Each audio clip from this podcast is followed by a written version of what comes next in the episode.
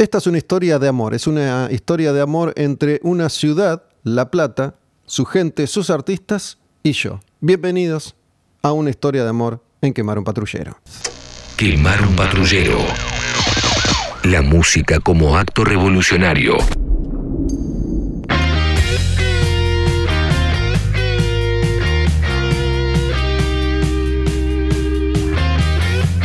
Así las cosas, Hoy había pensado grabar un contenido que finalmente se cayó.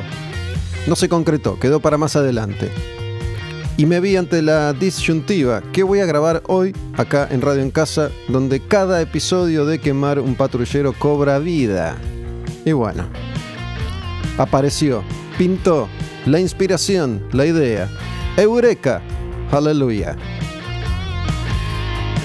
Pero viene con advertencia.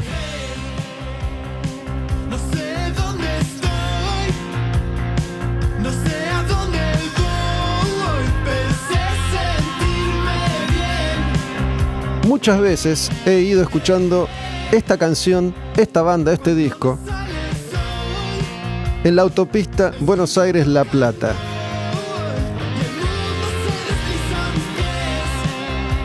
En esos momentos en los que... En esos momentos en los que necesitaba elevar un poco la autoestima, mejorar mi espíritu, escuchaba a esta banda que es la primera banda de La Plata de la que me enamoré, se llama La Patrulla Espacial.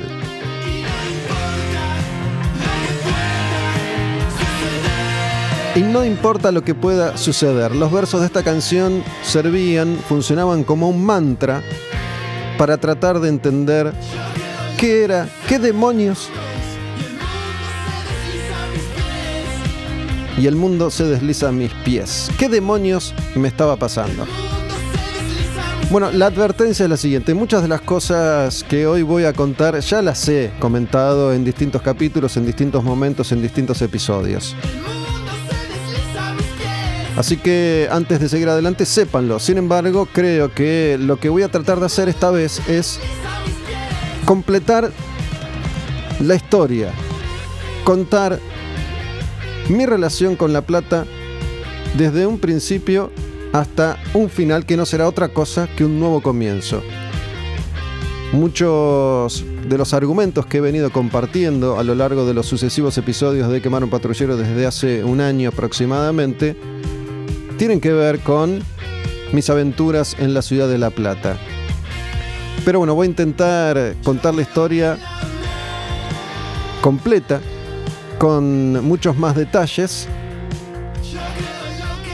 unos cuantos contenidos inéditos y lo que a esta fecha vendrían a ser las últimas novedades.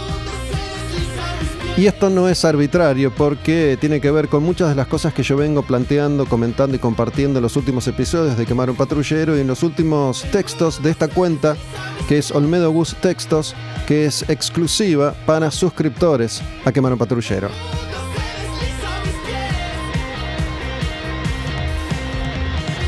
El disco se llama Sobredosis, la canción se llama Sobredosis, la banda es La Patrulla Espacial y las canciones que vamos a ir escuchando obviamente son canciones de bandas de La Plata. Todas las bandas que conocí, que fui a ver en vivo, que entrevisté cuando estuve trabajando en Radio Cantilo, yo hacía los sábados, tempranito a la tarde, de 14 a 16, un programa que cuando toma forma se convierte básicamente en un programa que difunde artistas de La Plata. No únicamente, pero casi.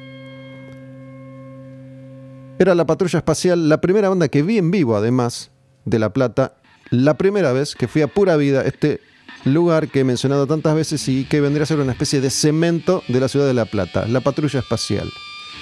Esta es otra banda que conocí, que escuché, que entrevisté y que vi en vivo también en Pura Vida, una banda que se llama Guacho. Enorme, hermosa banda de rock pesado esta canción se llama Días Pasados.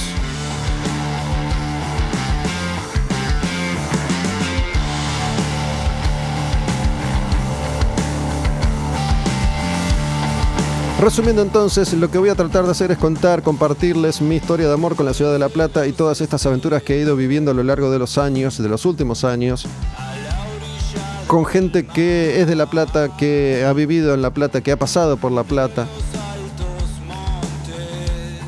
con tantos artistas que he conocido en esa ciudad tan particular que no conocía. Había ido a La Plata alguna que otra vez de paseo.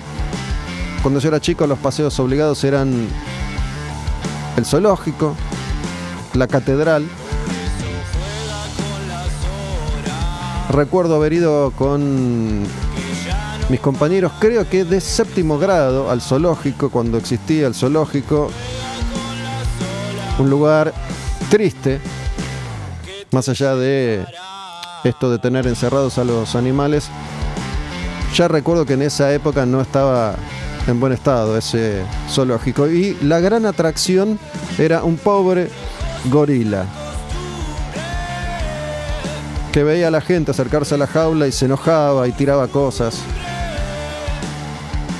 He ido a la catedral alguna que otra vez y he ido también al Museo de Ciencias Naturales. La última vez que fui al museo, ya siendo adulto, antes de empezar a trabajar en Radio Cantilo, hará unos 5 o 6 años, más o menos, también estaba en un estado bastante deprimente, con... me dio a mí la sensación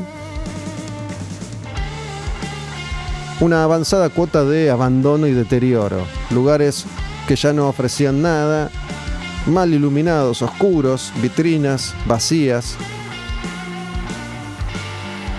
me impactó negativamente esa última visita a ese lugar tan lindo que era, al menos, era cuando yo fui de pendejo, el Museo de Ciencias Naturales. No sé cómo estará ahora.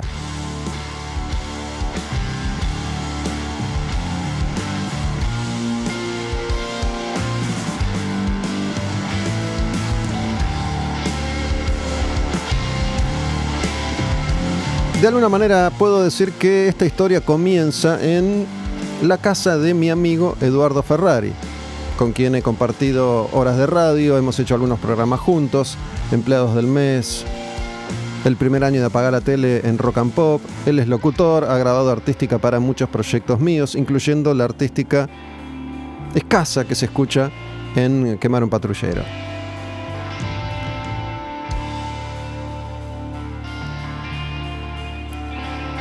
Esto seguramente yo lo he contado en otros episodios, como en Roll the Bones, y aprovecho para decirles que como he catalogado los episodios de Quemar un Patrullero, los numeré nuevamente, ese que había sido el famoso programa 61, es hoy el episodio 148. Así que si van a buscarlo, Roll the Bones, ese episodio, ese monólogo de dos horas y algo en el que yo cuento mi experiencia durante los últimos años en Rock and Pop, Vortex y Rock and Pop, es ahora el episodio número 148. Bueno, en esos años, en esos tiempos, cuando yo todavía estaba en Rock and Pop y mm, como he contado en ese episodio, tampoco voy a profundizar ahora en esos detalles que ya conté. Estaba en un momento muy áspero de mi vida, sin saber mucho hacia dónde correr. Y cada tanto me juntaba con Eduardo para charlar, para conversar. Él me ha acompañado mucho. Y estábamos comiendo una pizza, tomando unas cervezas en su casa, ahí en Castelar.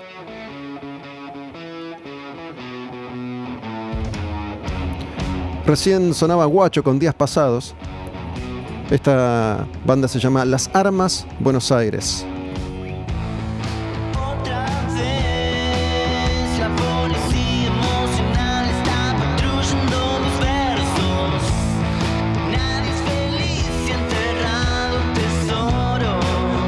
Quien canta es el Mr. Ramiro, que estuvo en Quemar un Patrullero hace, mucho tiempo atrás. Ese episodio está ahí disponible para quienes quieren rastrear un poco el pasado de estos contenidos que vengo grabando hace ya un tiempo.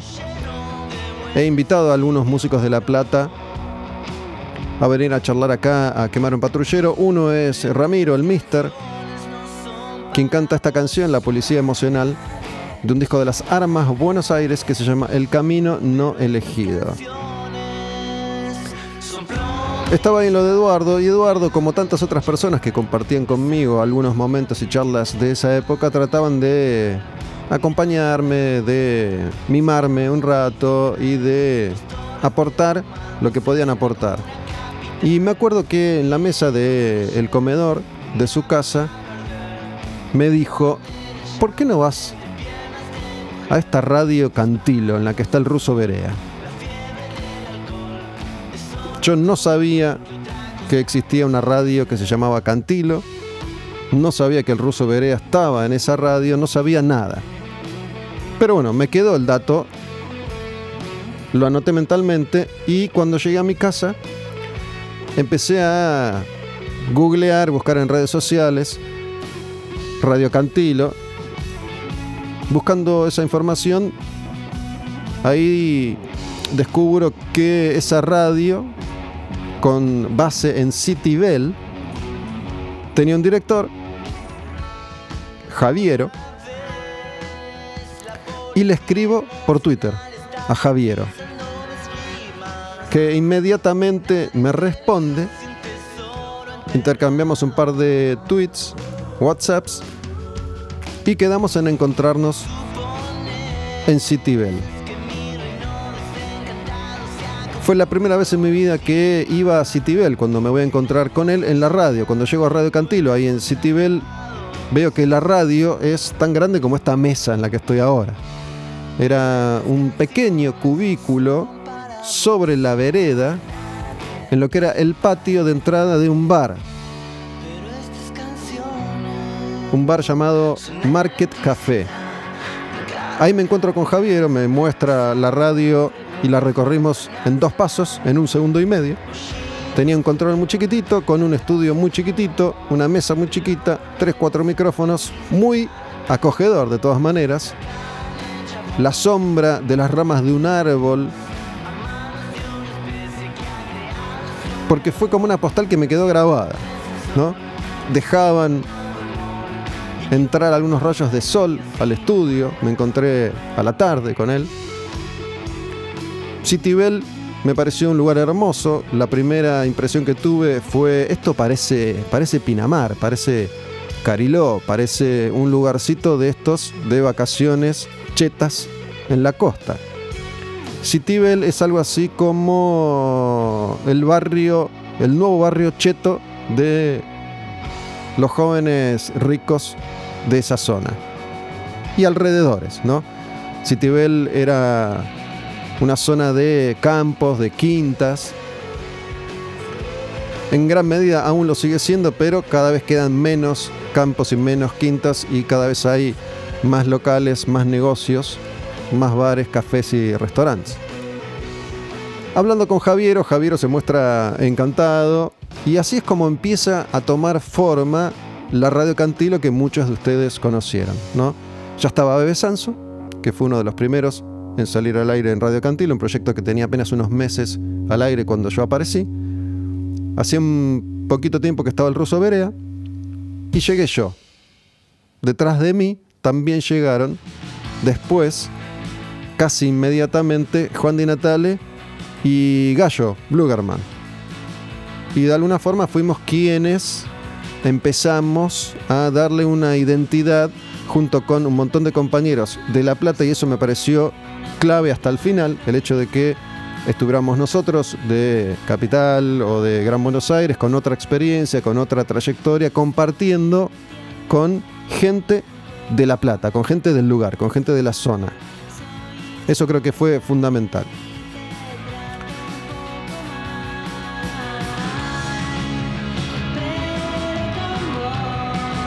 Fui arreglando todos los detalles con Javier y con quien era su asistente, Vanessa. Nos ponemos de acuerdo. Yo en ese momento, año 2017, todavía estaba en Rock and Pop. Me acuerdo que me junté en el verano, en los primeros meses del 2017 con Javiero y mm, yo no tenía del todo claro qué iba a pasar conmigo en Rock and Pop.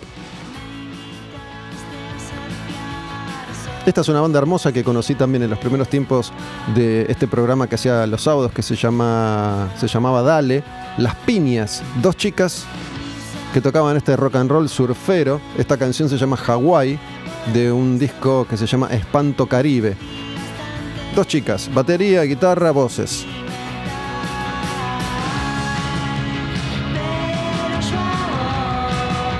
Me pongo de acuerdo con Javier entonces y mm, las ideas y los conceptos iban cambiando a medida que mi realidad en rock and pop iba cambiando, ¿no?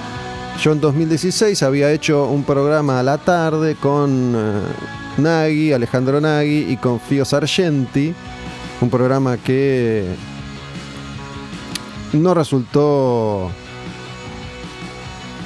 no resultó pero no resultó porque en ese momento la radio no resultaba, absolutamente nadie, nada resultaba en ese contexto, ¿no? Entonces me dijeron que iba a pasar a la noche, yo ya había empezado a armar en mi cabeza la idea de que iba a trabajar a la noche, para eso tuve que tratar de reconfigurar no solo mi vida, porque hacía años y años que no trabajaba de noche, y los programas que yo iba a hacer en Radio Cantilo, sino mi vida con mis hijas. Hasta ese momento la dinámica de mis hijas con la mamá y mis hijas conmigo era una. Como yo trabajaba a la tarde, podía compartir una serie de horarios y momentos con mis hijas. Se iba a pasar a trabajar a la noche, ya no iba a poder hacer eso, no iba a poder llevarlas al otro día al colegio, no iban a poder quedarse a dormir conmigo. Entonces eso empieza a moverse. Con la idea de que iba a trabajar de noche, armo una serie de ideas para Radio Cantilo donde me dicen, vos hacé lo que quieras. Lo que se te ocurra, lo que tengas ganas. Ok. Yo hacía mucho que no sentía que alguien me estaba tratando bien. Yo desconfiaba de todo el mundo, nada me parecía verdad, nada me parecía real. Siempre iba a la defensiva en ese momento. Me costaba creer que alguien me tratara con cariño, con respeto y me dijera, vos vení acá a pasarla bien, a hacer lo que quieras. Bueno, cuando faltaba poco tiempo para que arrancara el año, en general, antes los años de radio empezaban en marzo, no tengo idea cómo es ahora. Creo que hoy no empiezan y no terminan nunca. No sé cómo es esa dinámica que se rompió. Me llaman y me dicen, che, tengo una propuesta para hacerte y tenés que decir que sí tenés que ir a la primera mañana. Eh, primera mañana, 6 de la mañana a 9 de la mañana. 6 a.m. a 9 a.m. Quien conducía entonces la primera mañana, no me acuerdo quién era, creo que era Pastor, Facundo Pastor, pero no estoy seguro. Se fue, también agotado de lo que era la realidad en ese entonces de rock and pop. Y a punto de empezar la temporada queda un espacio vacío y me dicen, me proponen hacerlo a mí. Me pareció, por un lado, interesante como desafío. Yo había soñado alguna vez, mucho tiempo antes, con en algún momento de la vida experimentar ese horario. De alguna forma lo tomé también como un pequeño reconocimiento en una realidad muy dolorosa. Y básicamente dije que sí. Yo quiero que entiendan que en ese momento rock and pop era el caos total y absoluto. Lo he contado muchas veces. Pero acá tengo que reconfigurar toda mi vida de nuevo Mientras escuchamos a El Mató y El Tesoro, la banda más popular que salió de La Plata en los últimos años, la única que logró colarse en las grandes ligas. Hoy armando esta lista de canciones, veía cómo El Mató tiene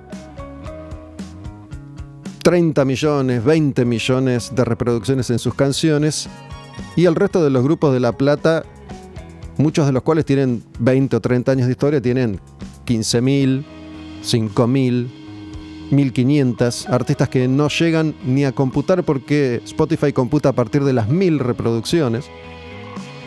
Una diferencia enorme y abismal. Aclaro que vamos a escuchar bandas de La Plata de esta era, de mi relación con la ciudad. No vamos a escuchar acá ni a Los Redondos, ni a Virus, ni a Peligrosos Gorriones, ni a Estelares, bandas que forman parte de otra generación de artistas de La Plata.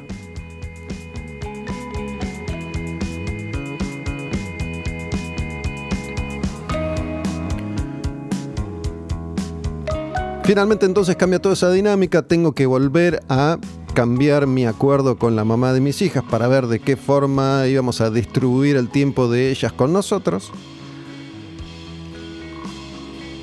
Javiero de Cantilo me dice, quiero que hagas una tira. Y yo le digo, loco, mira, voy a estar todos los días en Rock and Pop a las 6 de la mañana, no puedo venirme todos los días hasta Citybel, voy a, voy a morir. Y propuse hacer tres programas.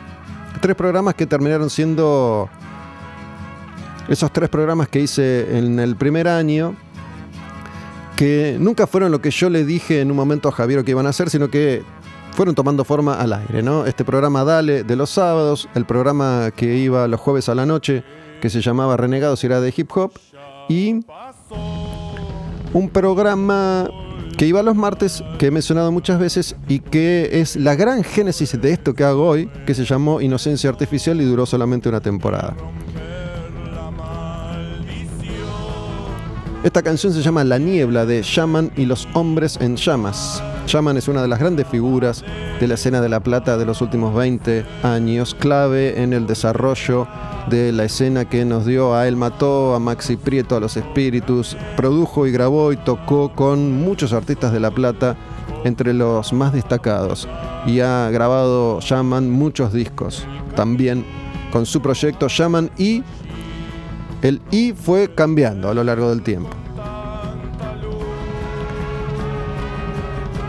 Y así empieza entonces mi historia en Radio Cantilo. Durante los primeros meses de ese año yo tenía un programa en la mañana de rock and pop que se llamaba Está saliendo el sol, que iba de lunes a viernes de 6 a 9 y los martes iba de 10 de la noche a 12 de la noche a hacer Inocencia Artificial en Radio Cantilo. Los jueves de 10 a 12 de la noche, Renegados Hip Hop. Los sábados de 2 a 4 de la tarde, Dale, que es el programa que me hizo conocer a todos estos artistas.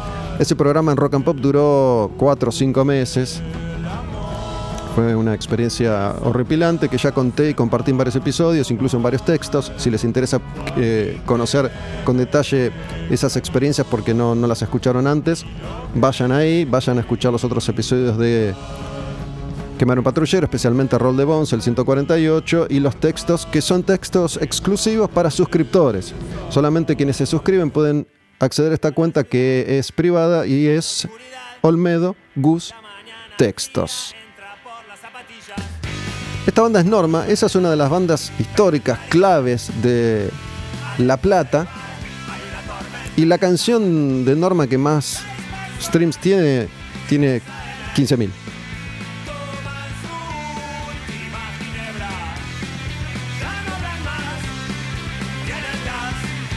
Ese programa dura pocos meses, lo levantan al toque y yo termino haciendo un programa de noche. Finalmente me dicen, tenés que ir a la noche y yo le dije, pará, armé toda mi estructura para ir a las 6 de la mañana. Yo ahora no puedo ir a la noche, así que les dije, voy a la noche pero grabo. Entonces yo iba todos los días a Rock and Pop a eso de las 9, 10 de la mañana y grababa 4 horas un programa que se llamó Surfing, Surfing, RIP, Surfing Rock and Pop, ¿no? Irónicamente yo elegí ese nombre porque era surfear la ola de rock and pop que todo el tiempo te rompía en el lomo.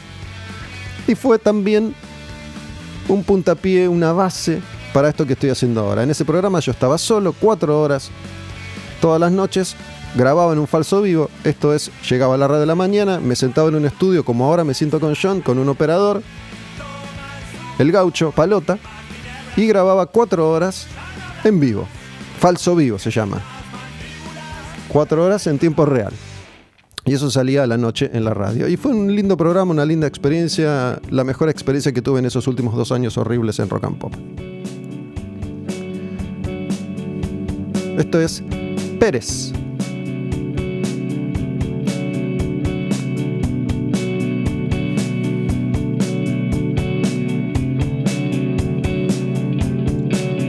Cuando yo empecé a trabajar en Cantilo, conozco a Fran. Fran terminó siendo mi amigo. Conozco a Fran antes de arrancar uno de los programas, yo digo, quiero estar solo, no quiero equipo, no quiero artística, no quiero producción, no quiero nada. Quiero estar yo y una persona que me dé una mano. Esa persona fue Fran, desde un primer momento que trabajó conmigo en todos los programas. Fue el único que trabajó conmigo durante los casi cuatro años que estuve en Cantilo.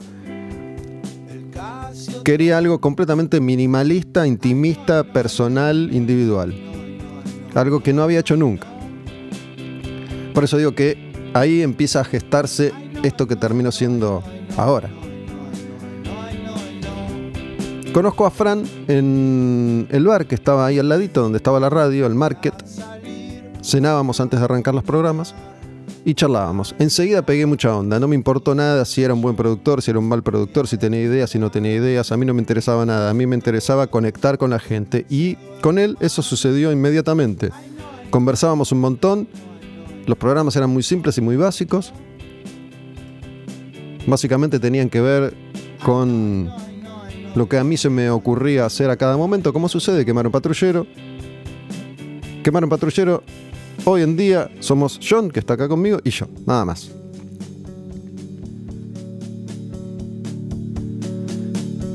Y empiezo ya a disfrutar por primera vez de hacer radio, como les conté varias veces, a disfrutar de ese lugar. ¿no? El marco era hermoso porque de noche era un pueblito chiquito que bajaba sus luces, hacía silencio y yo estaba ahí en ese estudio que era como una cajita de zapatos de vidrio y me sentía en mi cueva de protección, de aislamiento, el cono del silencio. Una vez que yo entraba ahí estaba a salvo del afuera. El afuera era el dolor, la angustia, la depresión, el insomnio. Ahí me sentía de alguna manera a resguardo los programas empiezan a tomar forma y este programa que yo hacía los martes, Inocencia Artificial, que supuestamente iba a ser un programa de rock, porque yo no quería dejar el rock de lado, termina convirtiéndose en un programa de entrevistas, como las que hago acá. Invito a alguien y charlo. Ese alguien no necesariamente tiene que ser un artista conocido, famoso, Hugo, sino que podía ser cualquier persona. Y empezaron a darse esas charlas íntimas, profundas, sinceras, donde la persona invitada se sentía muy a gusto, muy cómoda. Yo también empezaba a ver una conexión ya a otro nivel.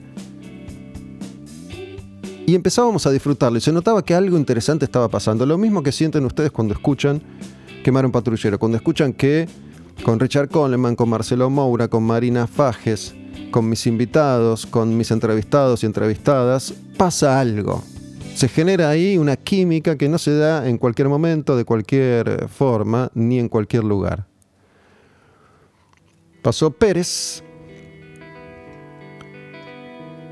Y ahora viene Monstruo, otra de las bandas clave de La Plata, con una canción que se llama El Capitán. Monstruo es la banda en la que toca Kubilai Medina, él que canta ahí. Todas las cosas que no pude hacer.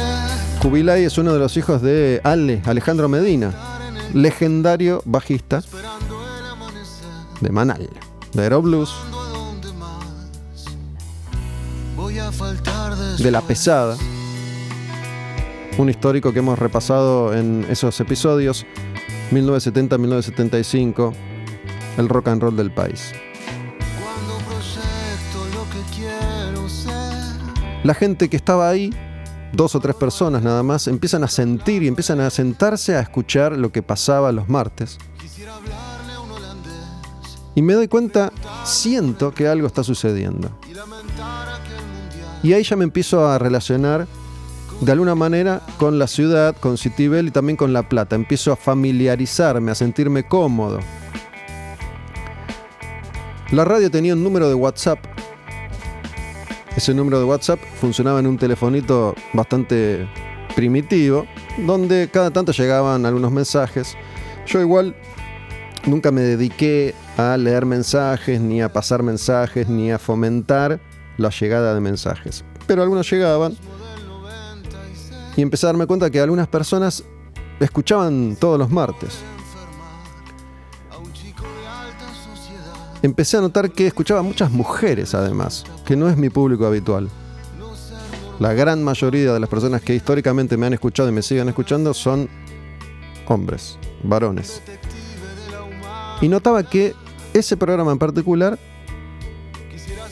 llegaba más a las mujeres que habitualmente no me escuchaban.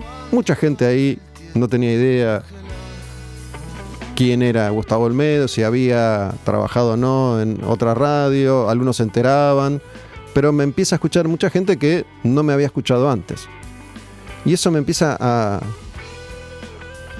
reconfortar también. Era una nueva experiencia, una nueva aventura.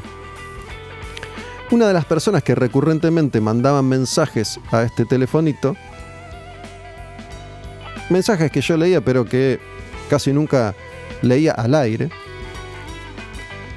era una chica que me fijo, estaba su contacto guardado en el teléfono, una chica que se llama Juliana, Juliana Lira. Debo confesar que fui a buscar y a ver la fotito de perfil de Juliana Lira. Y era una fotito en un teléfono viejo que me diría 3 milímetros por 3 milímetros pero me pareció que Juliana era una linda chica. Yo en ese momento estaba, como ya les conté mil veces, en una situación muy especial y muy particular. Relacionándome con personas, sí, pero sin saber muy bien qué quería, cómo quería. Pero le escribí me guardé el contacto y le escribí desde mi teléfono a Juliana. Que me acuerdo se sorprendió. Empezamos a conversar, primero tímidamente, después empezamos a conversar más, siempre por WhatsApp. Pasaron hace algunas semanas y yo en un momento le propuse conocernos, encontrarnos. Ella en un principio fue reticente. Pasaron varias semanas más hasta que finalmente nos cruzamos. Nos cruzamos una tarde que yo tenía que ir a La Plata, a la oficina de Sibila. Sibila era como la productora que llevaba las riendas de todo esto que fue Cantilo y los otros proyectos que fueron surgiendo. Ahí estaba el dueño de la radio con la gente que laburaba en esos proyectos y en otros. Que queda en Plaza Italia. La Plata tiene montones de plazas, la ciudad está configurada de una manera muy especial, esto de la ciudad de las diagonales. Hay todo un concepto que me, me explicaron mil veces y que mil veces olvidé. No lo puedo transmitir. Entonces nos encontramos en esa plaza, en Plaza Italia. Finalmente nos vemos Y fueron uno de, esos awkward moments, ¿no? Momentos raros, incómodos, interesantes. Nos sentamos en un banco de esa plaza y charlamos un ratito. Habremos estado 45 minutos juntos en ese momento, esa primera vez. Y eso fue todo. Después creo que yo me habré ido a la radio y ella se fue a su casa.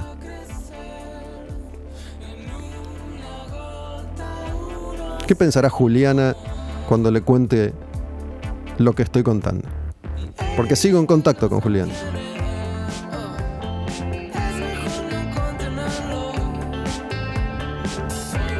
Pasaron otras tantas semanas hasta que volvimos a vernos. ¿Y por qué estoy contando esto? Porque es fundamental en la dinámica de esto que se construyó dentro de mí y hacia afuera con ese lugar, ese espacio, esa gente, esas experiencias. ¿Y por qué estoy contando esto? Porque es una historia, es un cuento y cualquiera que escuche puede,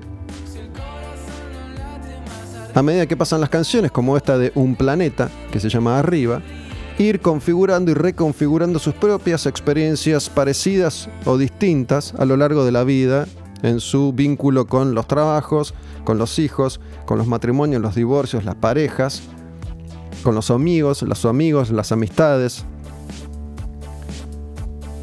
Porque eso es quemar un patrullero, ¿no? Lo digo siempre, lo cuento siempre. Por eso creo que esto funciona y por eso creo que esto les llega de una manera especial. Ella es Carmen, es una chica divina que estuvo varias veces en Dale en este programa. Carmen Sánchez Viamonte. Uno de sus proyectos es este y se llama La Sánchez Viamonte. Y la canción Volviste desarmado. Yo volvía desarmado en esa época. Abatido. Muchas veces derrotado, pero nunca vencido. Si no me equivoco, la segunda vez que nos encontramos con Juliana fue acá en Capital. Nos encontramos en un bar en Palermo. Me parece que ese bar lo, lo eligió ella, yo no lo conocía, no sé si ella sí lo conocía. Pero nos encontramos en un bar en Palermo, no me acuerdo ahora cómo se llama ese bar, si es que sigue existiendo o no tomamos algo, comemos algo, conversamos.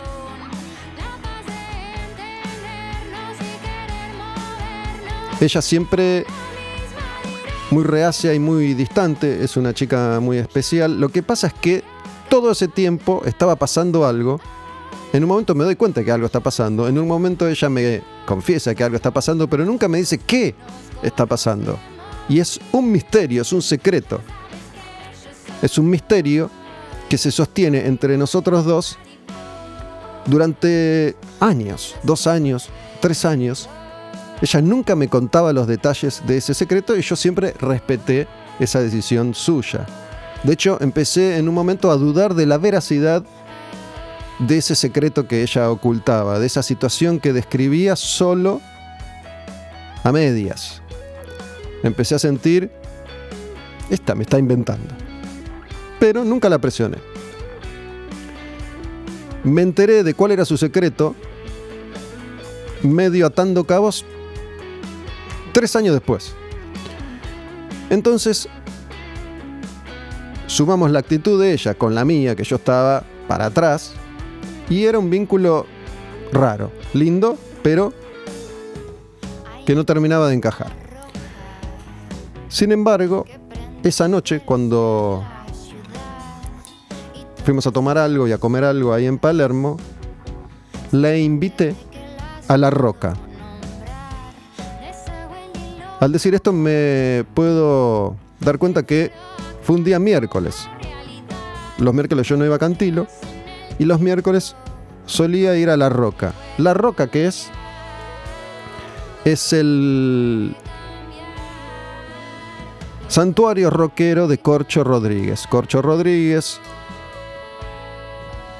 les voy a dar pistas por si no saben de quién estoy hablando. Actual de Vero Lozano, ex de Susana Jiménez, amigo de Papo, productor del disco de Papo Buscando un Amor, guitarrista, blusero, rockero, empresario, playboy. A raíz del contacto de Corcho con Papo, yo conocí a Corcho y La Roca es un santuario privado al que se va solo por invitación y La Roca, además de ser la base de operaciones de, Corcho, o una de sus bases de operaciones, donde estaba o está su oficina, no lo sé, ya hace años que no lo veo, tenía en el sótano un gran estacionamiento y un bar. Un bar montado a todo culo. Con algunas motos de papo, algunas guitarras de papo, una primera entrada con una mesa de pool y después sí, el bar propiamente dicho con la barra, bien diseñado, bien iluminado, como si fuera una especie de House of Blues, con un escenario, con una con un espacio dedicado a un control donde estaba el operador con la consola, estaba perfectamente acondicionado para que los artistas pudieran tocar en vivo con todo lo necesario todos los equipos necesarios, todos los instrumentos necesarios y además podían ser grabados en audio y en video. De hecho, se grabó todo eso que pasaba ahí. No se podía llevar a cualquier persona a la roca. Como les dije, era con invitación. Entonces yo consulto, che, ¿está todo bien si voy con alguien? Está todo bien. Juliana curiosamente aceptó y fuimos a la roca. Y creo que... Creo que no. Esa fue la, la primera vez que pasó algo entre nosotros, nos, besamos, fuimos allá a la roca, tomamos alguna cerveza, no me acuerdo quién tocó esa vez. La roca era un lugar al que iban muchos músicos, podías un día cruzarte con Alejandro Medina, con Javier Martínez, con Vitico, con los músicos de Orcas, porque había músicos de todos los niveles, legendarios, Willy Quiroga de Box Day, podía estar también Ciro de los Persas o David Lebón o Baltasar Comoto, y músicos de Lander, músicos de Sick Porky, músicos de Banda de la Muerte, y todos compartían, todos convivían, todos zapaban juntos, mezclados en ese escenario que fue testigo de zapadas maravillosas. Chizo de la Renga iba muy seguido y ahí se respetaba mucho lo que sucedía. A la gente no se podía sacar fotos. Vos no podías usar tu celular para sacar fotos ni para grabar videos. No se molestaba a los artistas. Había una serie de normas no escritas que cumplir. Podías tomar algo, todo esto sin cargo. Una cerveza, algún trago, algún vino. De pronto aparecían pizzas. Podías comer una porción de pizza y si te quedabas hasta tarde, tipo 4 de la mañana, pintaban las pastas, fideos. Una linda experiencia. La llevé ahí a, a Juliana, estuvimos un rato, vimos algunas canciones y de ahí nos fuimos a mi casa y fue la primera vez que estuvimos juntos. Yo tenía que irme a las 6 de la mañana a Rock and Pop a la mañana siguiente, ¿no? Esa era mi vida entonces. Así que nos dormimos. Ella en un momento se fue a su casa en La Plata y yo me fui a la radio a empezar el programa a las 6. Tuve una relación de idas y vueltas esporádica durante año, año y pico con, con Juliana. Ella vive en La Plata, sigue viviendo en La Plata. Yo fui conociendo la ciudad, fui conociendo a gente de la ciudad. Y voy a mencionar hoy las personas clave que yo conocí, ¿no? Mientras les cuento que esta canción es de Isla Mujeres. Yo me perderé, se llama la canción. Todas las canciones que estamos escuchando son todas de artistas de La Plata.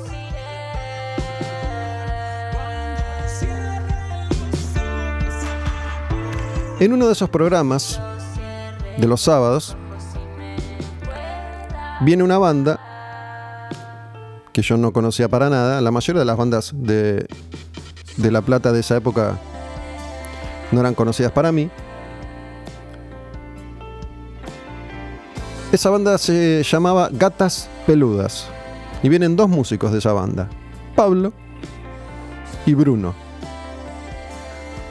Y esto que pasaba los martes a la noche, también pasaba los sábados a la tardecita, ¿no? Con otro marco, con otro clima, con otro ambiente de día, con sol. Pero se generaba una onda entre los artistas y yo. Laburábamos con total comodidad, sin presiones, sin apuros. Yo podía conversar una hora, diez minutos, tres minutos, dos horas. Era mi decisión cuánto tiempo iba a conversar con los artistas, qué iba a pasar en cada programa. Nunca nadie me dijo, hace o deja de hacer. Y muchas veces pegaba mucha onda con los artistas, por eso terminé conociendo a muchos y yendo a ver en vivo a muchos. Pero esa tarde fue muy especial, porque Bruno es un personaje también un artista muy completo, pinta, muralista, artista plástico, músico, pero un personaje muy estrambótico. También tengo una relación con él y ocasionalmente nos vemos y nos escribimos. Bruno Sirota, un capo. Muy divertido, muy gracioso. Esa charla fue muy divertida. Pablo, Bruno y yo pegamos mucha onda. Resulta que Pablo, no me acuerdo si ya en ese momento, creo que sí, o estaba por abrir un bar en La Plata, un bar que yo he mencionado innumerables veces, Ciudad de Gatos. Atención porque esto es clave para el final de esta historia, que no sé cuándo va a llegar, porque ya hace 40 horas que estoy hablando.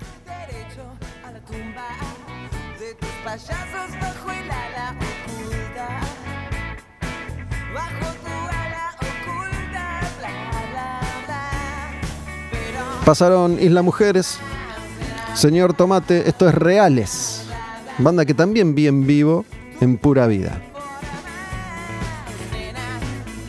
Ciudad de Gatos.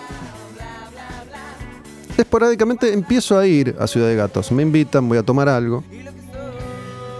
Hicimos algunos eventos con la radio, algunos eventos con gente de la radio. Nos invitan una noche a pasar música. Fuimos con Cuchi Calderón, que laburaba en Cantilo y está con Gallo.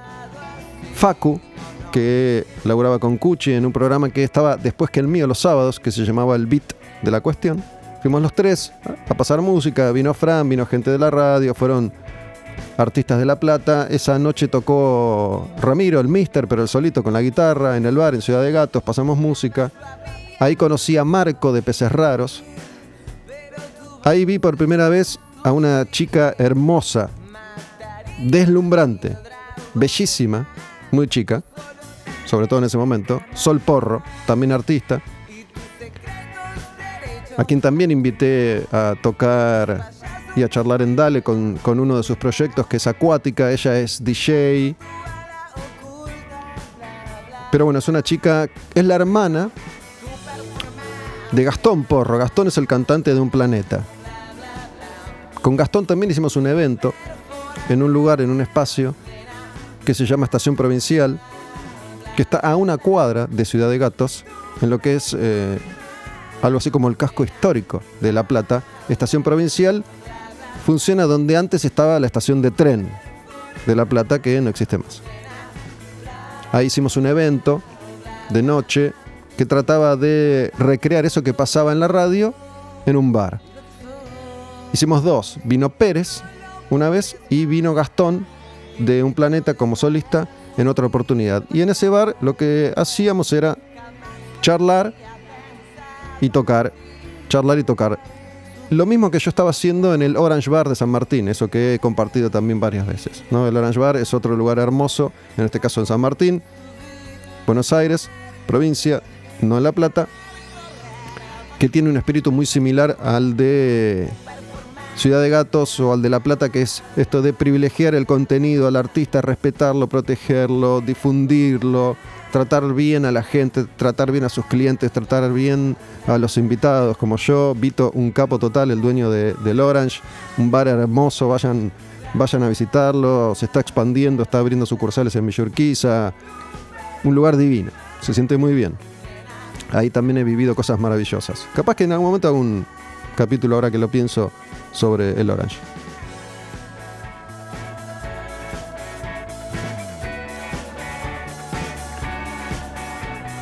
Esa noche en Ciudad de Gatos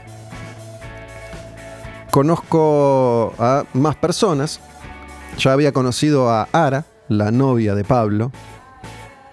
Pero la socia de Pablo era Luli, su exnovia. ¿Sí? Estos detalles que parecen de una novela son importantes, son interesantes. De nuevo, para que ustedes piensen, para, ¿me pasó eso alguna vez? ¿Lo vi alguna vez? ¿Lo viví? ¿Me lo contaron? Bueno, en ese bar en Ciudad de Gatos pasamos música, escuchamos al Mister tocar en vivo, conozco a otros artistas que todavía no había conocido. Conocí a Ara, la novia de Pablo, y conocí a Luli, la socia de Pablo en Ciudad de Gatos y ex novia de Pablo. Muchas veces los jueves Después del programa yo me iba a Ciudad de Gatos a tomar algo. El programa terminaba el jueves a las 12 de la noche, de ahí me iba a La Plata, de Citibel a La Plata y me iba a tomar algo a Ciudad de Gatos. tenía un ritmo y había adquirido una rutina y un aguante que hoy, después de la pandemia y el encierro, no me bancaría. Tendría que empezar a entrenar. Voy a entrenar otra vez, no se preocupen. Muchas veces llevaba a los artistas que venían a la radio a tomar algo a Ciudad de Gatos, una jornada inolvidable con el Mala, Malandro de América, Mala Junta. El Mala estuvo también en Quemar un Patrullero, una charla fabulosa de un artista divino, el Mala. Está ahí disponible en la, primera etapa de Quemar un Patrullero. Y una vez vino el Mala a Renegados y de ahí nos fuimos a Ciudad de Gatos. El Mala estaba presentando disco nuevo, se armó pista de baile, comimos algo y el Mala se puso a rapear canciones, estaba lleno de gente, explotó Ciudad de Gatos. Y yo cada tanto me quedaba charlando con gente mi relación con Juliana iba y venía. A veces nos veíamos, a veces pasaban meses sin que nos habláramos. No voy a entrar tampoco en demasiados detalles, pero seguíamos en contacto. En estas visitas a Ciudad de Gatos, yo empiezo a charlar con Luli, con una de las dueñas, la socia de Pablo, en el bar, y su exnovia. Muchas veces con muchos artistas y con muchas personas terminaba conversando también en Instagram, en los chats, porque o me comentaban alguna publicación o alguna historia o yo hacía lo mismo. Bueno, terminé hablando con Luli en este caso también por Instagram y una tarde quedamos en encontrarnos a tomar algo un sábado, después de Dale. Así que un sábado determinado, que Luli andaba por Citibel, nos cruzamos después de Dale, ahí en Citibel, y tomamos unas cervezas en un bar que está ahí en la esquina de la radio, que sigue estando, no me acuerdo ahora cómo se llama. Quedamos en contacto, seguimos hablando y fuimos pegando onda. En un momento yo dije, mm, puede hacer que acá haya onda pero Luli es la socia de Pablo y es la exnovia de Pablo. Toda esta construcción que yo les estoy contando, todas estas experiencias, mientras escuchamos a una de las mejores bandas que tiene La Plata, Fus de Ley, todo lo que quiero, en Fus de Ley canta Desaria. Grabamos un quemar un patrullero con ella. Ella que mm, cuando yo conozco a Fus de Ley, era él, era Alejo. Ella, que ahora es de Saria y que tiene su DNI ya como de Saria, en la charla que sostuvimos, cuenta que él no quiere, ella no quiere limitarse y no quiere tener que decidir, sino que va sintiendo y va haciendo lo que siente. Es muy interesante ese episodio, si no lo escucharon, es el de, de Saria, porque habla mucho de esto que venimos experimentando en el mundo a propósito de las nuevas formas, las distintas maneras de vernos, de ver a los otros. Muchos capítulos que yo fui grabando en Quemar un Patrullero, como el capítulo del amor con eh, Javi, mi constelador, el de las constelaciones, el amor después del amor se llama ese episodio. Muchos de los discursos que yo empiezo a tener a lo largo de estos últimos años en los episodios de Quemar un Patrullero son producto de todas mis experiencias, también en La Plata, en Citibel, en Cantilo, con esta gente, con estos amigos, con estas amigas, con estas relaciones, con estos artistas.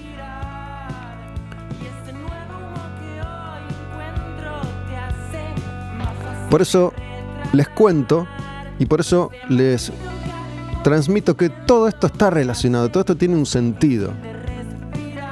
Más allá de que yo esté contando parte de mi vida nuevamente en este episodio de Comar un Patrullero, mientras escuchamos a todas estas grandes bandas, grandes artistas de La Plata.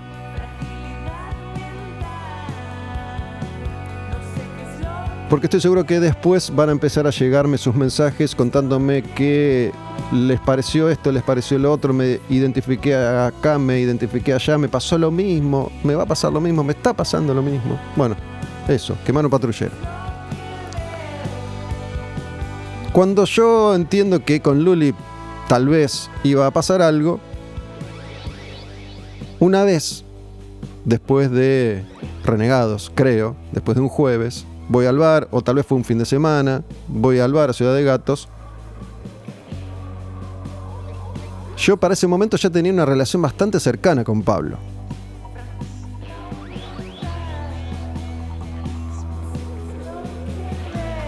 Pongan acá un asterisco, porque ya voy a volver a Luli. Pero quiero contar también esta relación que yo tuve y tengo con Pablo, el dueño de Ciudad de Gatos. Integrante de esta banda Gatas Peludas que desapareció poco después de haber venido a Dale y nunca más volvieron. Pablo nunca más hizo música, no hasta ahora. Bruno tampoco.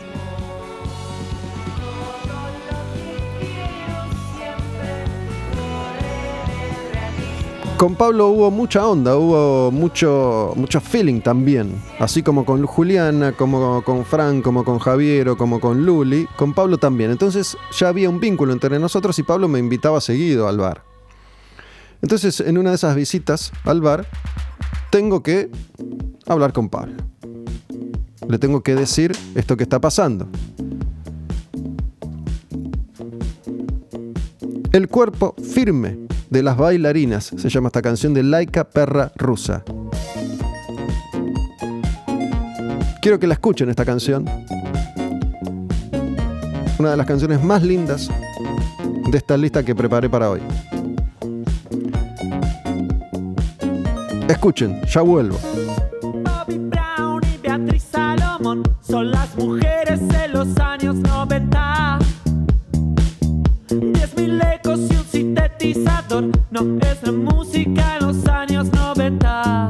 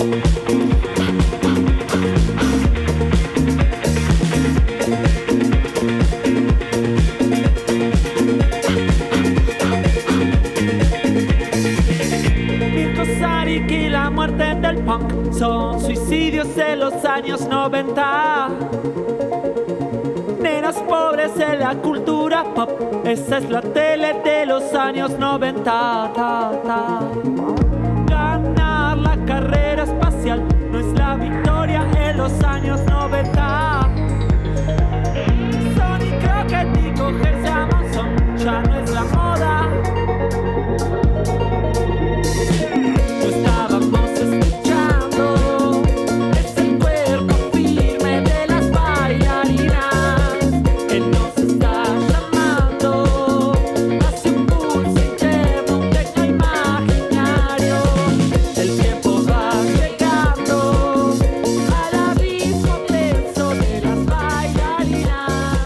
Peces raros, como conté varias veces, es la banda de avanzada, la locomotora de uno de los trenes artísticos de la ciudad de La Plata. Detrás de ellos surgieron montones de artistas como Fus del Ley, como Varese, como La Dinastía, como Laika Perra Rusa, que está sonando con esta canción. El cuerpo firme de las bailarinas. Ya voy a ir y voy a profundizar sobre peces raros, obviamente, pero habíamos quedado en Ciudad de Gatos y esa noche cerveza de por medio. Lo llamo a Pablo, lo aparto y le digo, che, loco, mira, puede ser que con Luli haya onda, puede ser que pase algo, todavía no pasó nada, pero te quería contar, para que sepas. Puso cara, viste cuando a alguien se le desfigura un poco la cara, pero enseguida volvió a la vida y me dijo, buenísimo, loco, todo bien, gracias por contármelo. Y nuestro vínculo siguió y sigue y continúa hasta el día de hoy. Para mí, esa forma de ver la vida, porque yo ya estaba agotado de ver la vida como la venía viendo, como la venía viviendo. Todo esto que yo he compartido tantas veces tiene que ver con un cambio de paradigma para mí. Y algo que viene sucediéndonos a todos en distintos niveles, pero con lo que yo tomo contacto directo al establecer un vínculo tan cercano, tan fluido, con gente de Citibel y de La Plata que en la enorme mayoría de los casos es bastante más joven que yo. Yo empecé a frecuentar lugares, a ir a ver conciertos, circunstancias en las que en la mayoría de los casos era el mayor de todos. Entonces empiezo a tener una relación muy cercana con quienes están siendo protagonistas de estos cambios quienes están generando estos cambios, quienes están dándole una nueva forma a las sociedades en las que habitamos.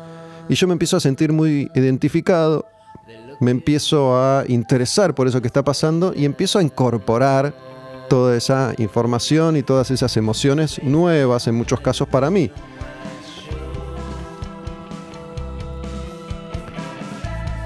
Esta banda se llama El Estrellero y la canción es El deseo de fascinar.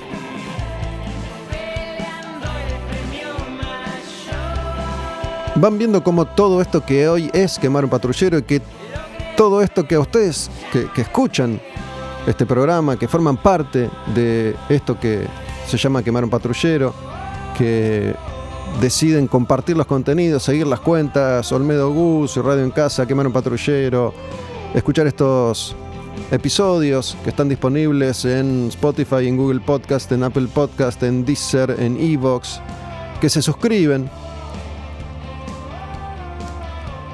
Para suscribirse tienen los links ahí en la bio de mi cuenta, en Olmedo Gus, y en la bio de Quemar un Patrullero.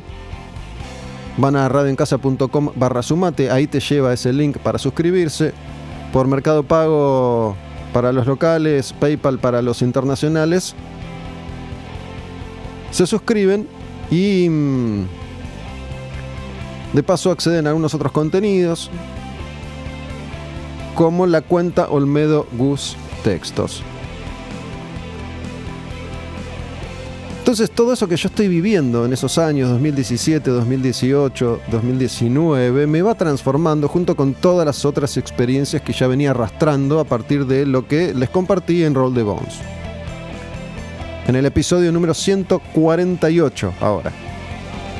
Por si no lo escucharon. Mucha gente sigue escuchando ese episodio, aunque no lo crean. Sigue siendo uno de los más escuchados. Mucha gente me, sigue escribiendo el día de hoy. Piensan que yo lo grabé en febrero, en marzo. Y muchas veces me pasa esto que me escriben después de escuchar un capítulo, este en particular, y yo ya estoy en otra sintonía. Me cuesta a veces reconectar con eso que dije, con eso que viví. Ni hablar cuando me escriben sobre episodios que por ahí tienen dos años. No sé, el otro día me escribió alguien diciéndome que había descubierto a Natas, escuchando Quemar un Patrullero. Cuando hablamos de Natas, de eso hace dos años, no sé qué dije de Natas, no sé qué pasó con Natas, ¿no? Es muy difícil.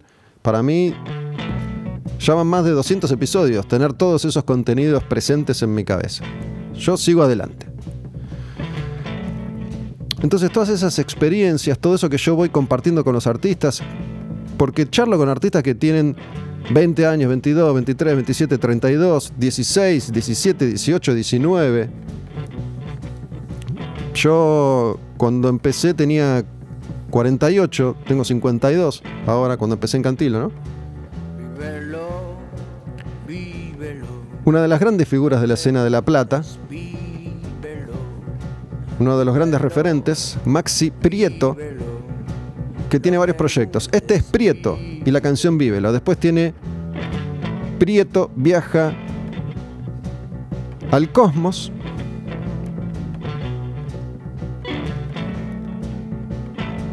Con Mariano. Y el más popular de todos sus proyectos, Los Espíritus. no preguntes, vívelo, vívelo, ah, vívelo. No preguntes, vívelo, vívelo. No preguntes, vívelo. Al vincularme con gente tan, tan joven que está muy metida, sobre todo una escena bohemia y artística y muy relacionada y vinculada al arte, como la escena de La Plata, obviamente que en La Plata hay otras expresiones culturales y otras formas de vida que no son estas, de gente que vive otra vida distinta, más palermitana si querés. Y también más con urbano. La escena de la que yo les hablo es una escena en particular, a la que yo me sumo, me uno, muchas veces como espectador, como alguien que está aprendiendo, que está observando, que está escuchando. Después de esa charla con Pablo, queda todo bien. Yo sigo viendo a Luli, con Juliana hablábamos, pero no nos estábamos encontrando en ese momento. Hubo, un reencuentro con Juliana que fue en un cumpleaños mío, un 29 de marzo, que yo celebré, entre comillas, en Ciudad de Gatos. Después de uno de los programas, le dije a algunos compañeros de Cantilo y a algunas personas que conocía, che, después nos encontramos en Ciudad de Gatos para tomar algo, para brindar, qué sé yo. Capaz que ni siquiera era después de un programa, capaz que era un viernes, no me acuerdo. Pero era mi cumpleaños y le dije a Juliana y... Mm, Juliana no pasó, no vino a mi cumpleaños.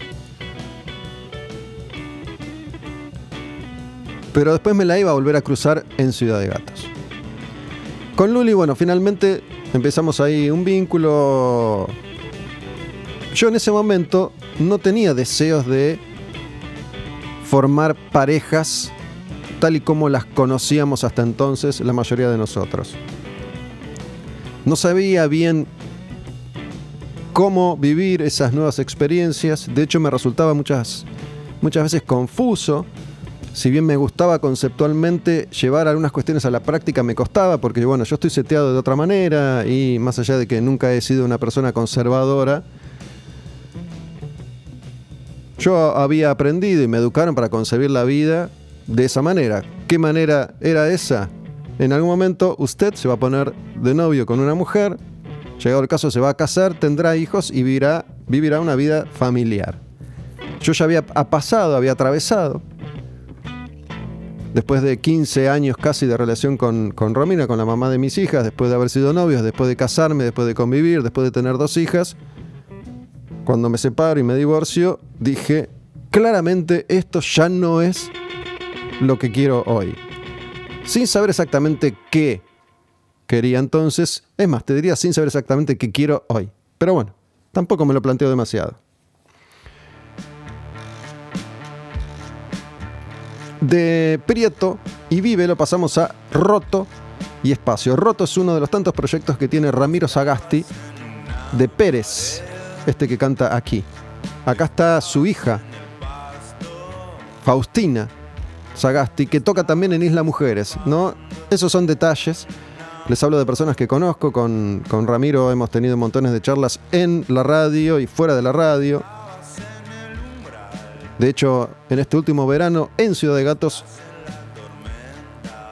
Ramiro tocó con Kubilai de Monstruo, juntos tienen otro proyecto y ahí estuvimos charlando bastante.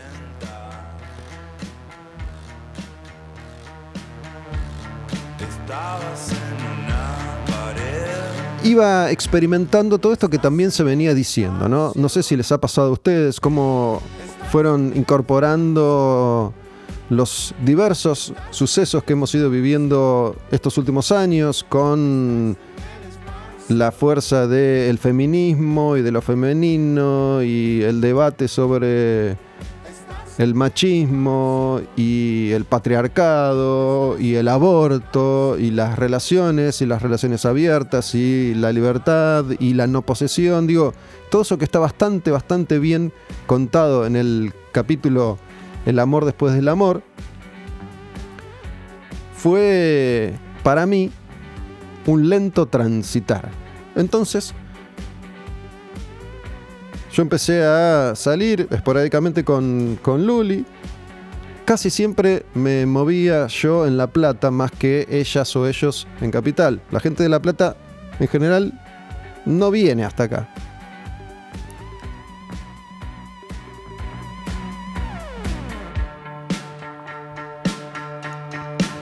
Y acá entra mm, otra parte de la historia que ya he compartido varias veces, por eso voy a contarla lo más rápido posible. Pero una noche Luli me lleva a una fiesta clandestina electrónica en Tolosa, en una casa, una casa que estaba derruida,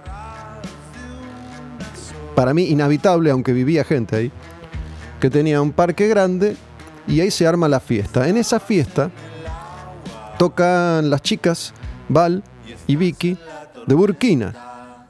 Y esa fue mi primera experiencia cercana con otra parte de la movida artística de La Plata, que es la fiesta electrónica y la música electrónica. En este caso, música electrónica pura, DJs que tocan techno. Muchas de las personas que ya había conocido en La Plata estaban en esa fiesta y mm, como ya les conté en alguna oportunidad, Luli, esto lo conté, ya se me confunden obviamente las experiencias, no sé si lo conté acá o si lo conté en un texto que escribí en Olmedo Gus Textos. Pero bueno, Luli me comparte media pastilla de éxtasis. Yo nunca había tomado éxtasis. Y esa experiencia, junto con toda la otra experiencia de estar en un lugar cómodo, agradable, si bien en ese tipo de eventos siempre estaba la posibilidad de que a raíz de alguna denuncia cayera control urbano, que es la entidad que controla, como su nombre lo indica, ciertos hechos y sucesos en La Plata. De hecho, hubo un momento de... se baja la música, silencio, quietos, expectantes, Parece que un patrullero estaba circulando por la zona, se fue arriba.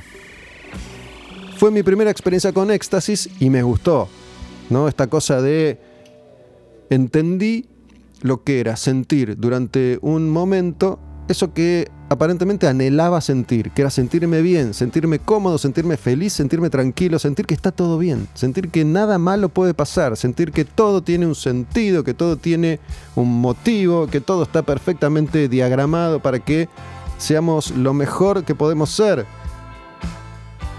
El tema es que nuestra psicosis cuando entran en acción nos corren de ese camino, nos ponen trampas y obstáculos para aprender, para sortear, pero también para sufrir.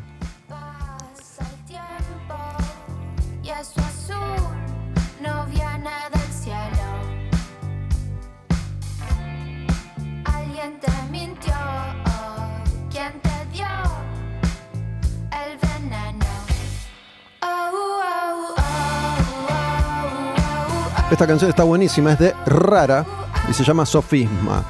Es la última adquisición de La Plata para mí. Hace pocas semanas de esto, le digo a Pablo, Pablo de Ciudad de Gatos, ¿qué está pasando acá ahora? Después de la pandemia, digo, ¿qué se generó? ¿Qué se gestó? Si La Plata siempre está en alguna, siempre están inventando, siempre están en la próxima. ¿Qué está sucediendo? Me dijo, mí, no mucho. Rara. Bueno, esto es rara. No es algo novedoso desde lo musical, pero esta canción es linda. Me acuerdo que en esa fiesta electrónica me pongo a hablar por WhatsApp con Sando. Sando es Sergio Sandoval, es un artista, un rapero argentino, histórico, legendario, talentosísimo, freestyler, vieja escuela, old school.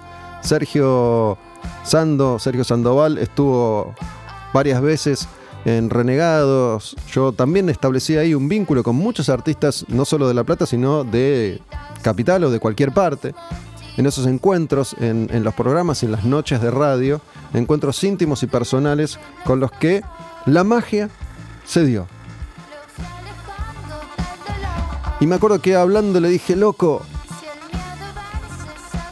es por acá, entiendo, yo estaba de éxtasis, entiendo todo lo que vos me decís, te quiero, bueno, te pinta el amor, está todo bien, las caricias y los besos, mientras estaba ahí bailando con, con Luli, y me gustó lo que estaba escuchando, que era Burkina.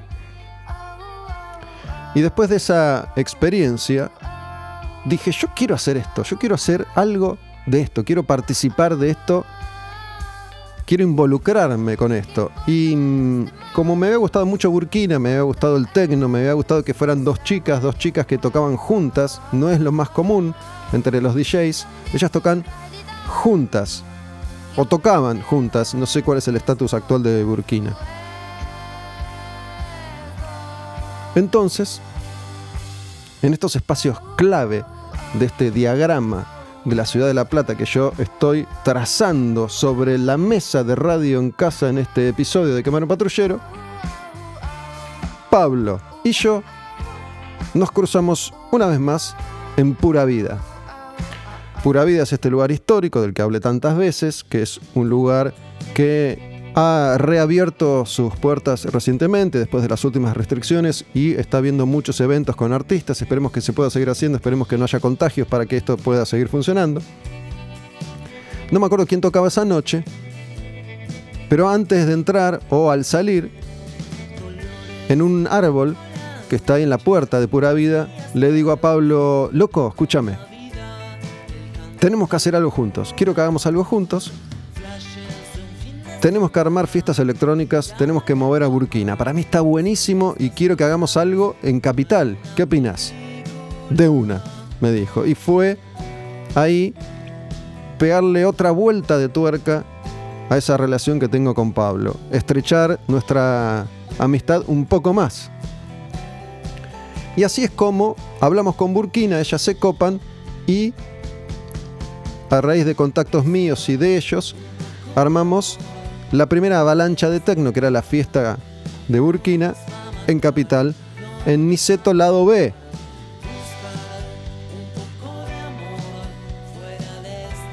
Fue el desembarco de Burkina en Capital, la primera de varias fechas que se hicieron en Niceto Lado B y Niceto. Y estuvo genial, obviamente tuvo todos los ingredientes de una primera vez. Salió muy bien la fiesta, se vendieron muchas entradas, ganamos algo de guita. Vinieron micros de La Plata, trayendo gente de La Plata para ver a Burkina en Niceto, en el lado B, en Capital, en su primer evento Avalancha de Tecno en Capital. Obviamente hubo éxtasis, hubo pastillas y fue una noche para mí inolvidable, donde todo salió bien. Cuando todo sale bien, la pastilla pega bien. Es fundamental de qué está hecha esa pastilla, ¿no? Porque como hablamos bastante en el episodio Hongos, himno del cucumelo, la calidad de las drogas sintéticas es fundamental y está directamente relacionada con el efecto positivo o adverso que te va a generar esa droga sintética más allá de tu estado de salud habitual.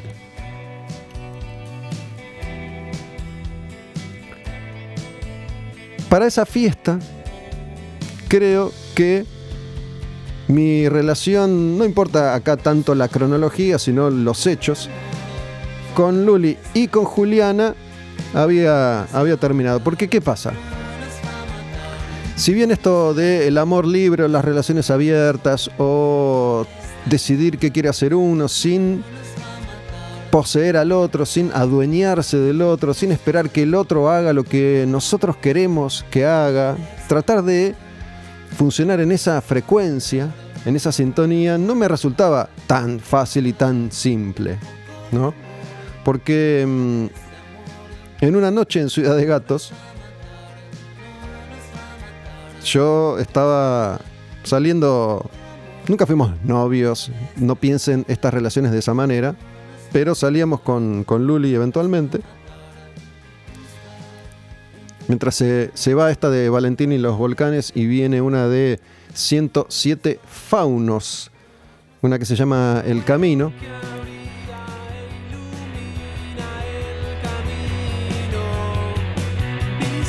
En una noche en Ciudad de Gatos, resulta que estaba Juliana. Y ahí nos volvimos a ver después de mucho tiempo. No me acuerdo si hablábamos o no, porque tuvimos periodos en los que dejamos de hablarnos y periodos en los que hablamos muy seguido. En ese momento, obviamente nos saludamos y nos ponemos a charlar. Y en un momento ella estaba con unas amigas, Juliana, yo estaba en la mía, no me acuerdo con quién, ni qué estaba haciendo, ni qué estaba pasando, porque fui muchas veces ahí. Nos quedamos charlando, conversando y le digo a Juliana, no te vayas, quédate, quédate conmigo. ¿Y ella qué hizo? Se fue.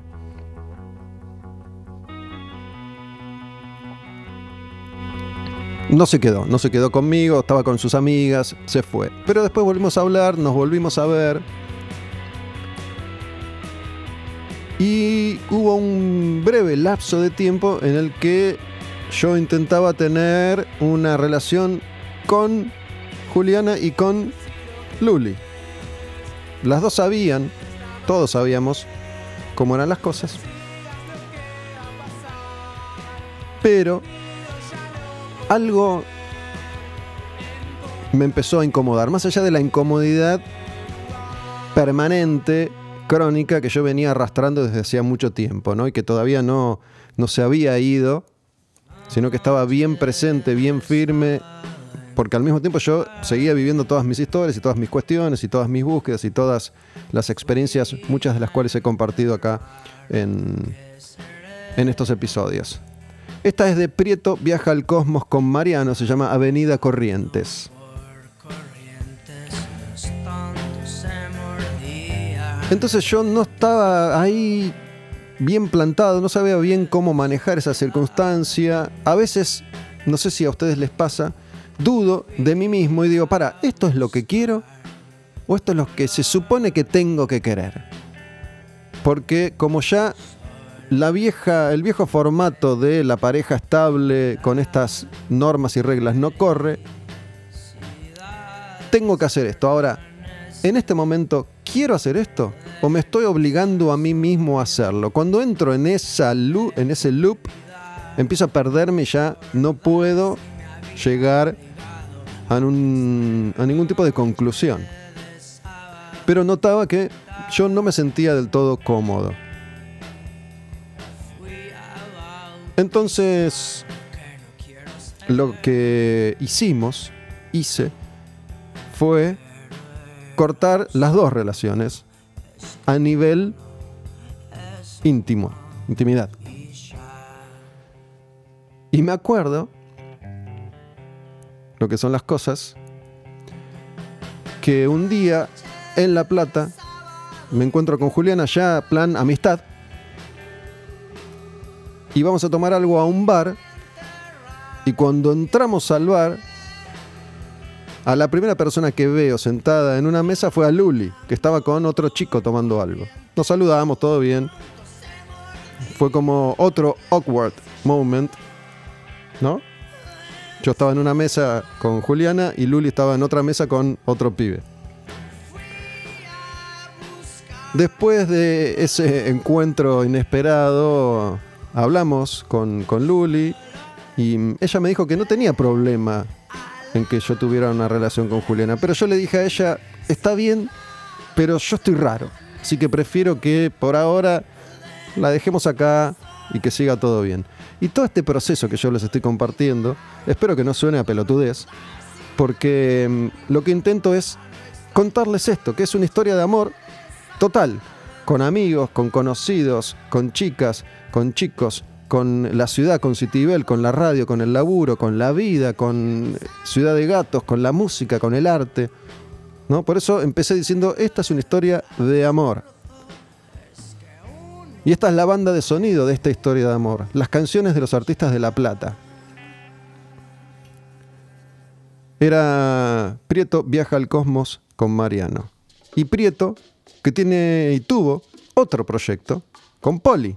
Poli es de Señor Tomate, una banda que escuchamos hace un rato. Hace unos años grabaron boleros y canciones. Poli y Prieto. ¿Cómo se llama esta canción? Como tal vez se llame este episodio. Historia de un amor. Poli y Prieto. Ya no estás más a mi lado, corazón. El alma solo tengo soledad. Y si ya no puedo verte, porque Dios me hizo quererte para hacerme sufrir más. Siempre fuiste la razón de mi existir. Y mientras escucho esta canción que es hermosa, quiero compartirles lo que me está pasando ahora mismo y contarles lo bien que yo me siento cuando estoy acá haciendo esto. El enorme placer que significa para mí poder haber diagramado este contenido, elegido todas estas canciones y venir a este lugar en el que me siento tan tan cómodo con John, que es como una presencia silenciosa que está acá, que a veces ni nos miramos, pero yo sé que él está y que no falla y que detrás de una canción va a venir la próxima. Y es en estos momentos en los que creo yo logro transmitirles a ustedes cuando me escuchan lo bien que estoy ahora. Esto no quiere decir que cuando salga haga dos cuadras y me sienta como el orto o me despierta la noche y me ponga mal o mañana tenga tal o cual inconveniente o no. Pero quería contarles que en este momento esto para mí es la vida misma, más allá de el rédito económico que esto pueda dejarme, que es importante y por eso insisto siempre sobre el hecho de la suscripción, que es una cantidad mínima, ínfima y que tiene un fin último, que no es solamente el dinero, es que yo pueda seguir sintiéndome así. Que John pueda seguir acá conmigo sintiéndose así y a su vez estos episodios van a seguir existiendo, van a seguir naciendo y ustedes también van a ser felices. Hay que entenderlo así, no es una pavada lo que estoy diciendo. Se iban Poli y Prieto, estos son los Falcons, una especie de leyenda de la plata. Lesiones permanentes. En la casa de Luli, un departamento en el que ella vive todavía, que yo conocí, en lo que es el comedor, hay una foto enorme de una banda de La Plata en un marco.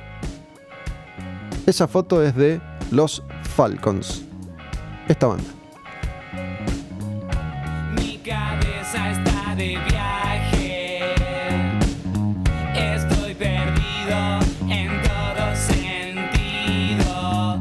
Un acertijo entre la gente. Y mi gran aprendizaje en todo esto que no termina y continúa es que hoy yo tengo una relación con Juliana, con Luli y con Pablo, con los tres.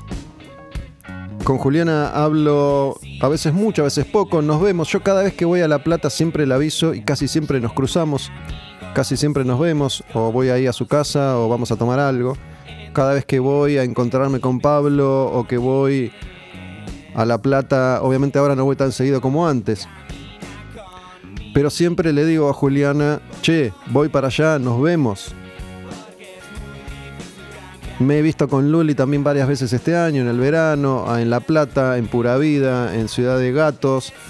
Fuimos a tomar algo a Pura Vida, fuimos a tomar algo a Ciudad de Gatos. La invité a Luli a ver a Peces Raros en Mandarin Park. Fue el primer show al que fui en, en pandemia. Esto fue en el verano 2021. Y con Pablo sigo en contacto siempre. Porque esta parte, esta historia de amor va a tener una especie de cierre. Y como les dije en su momento, ese cierre no es otra cosa que un nuevo comienzo.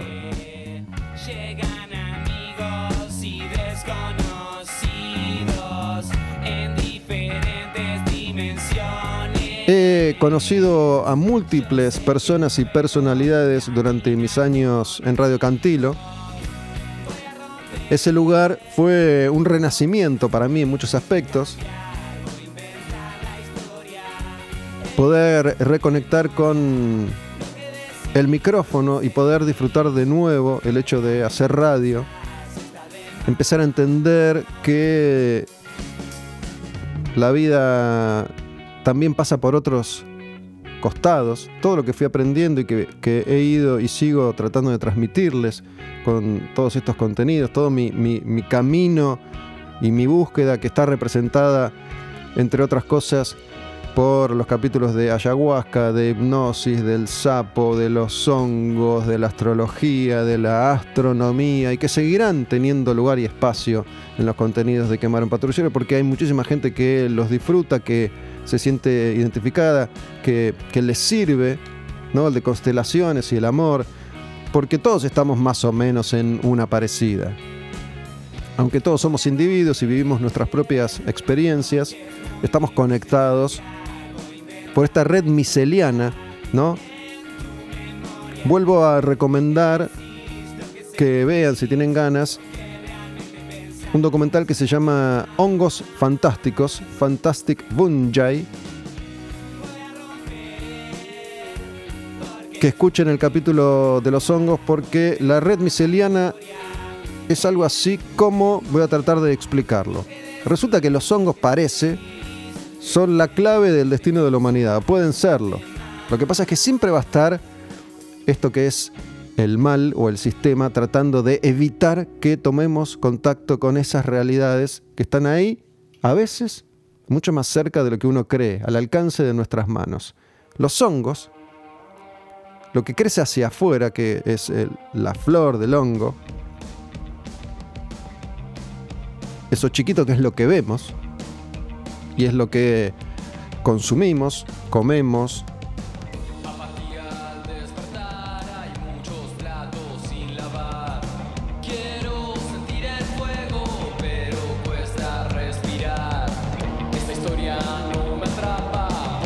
Esta banda se llama Delfines Entrenados para Matar.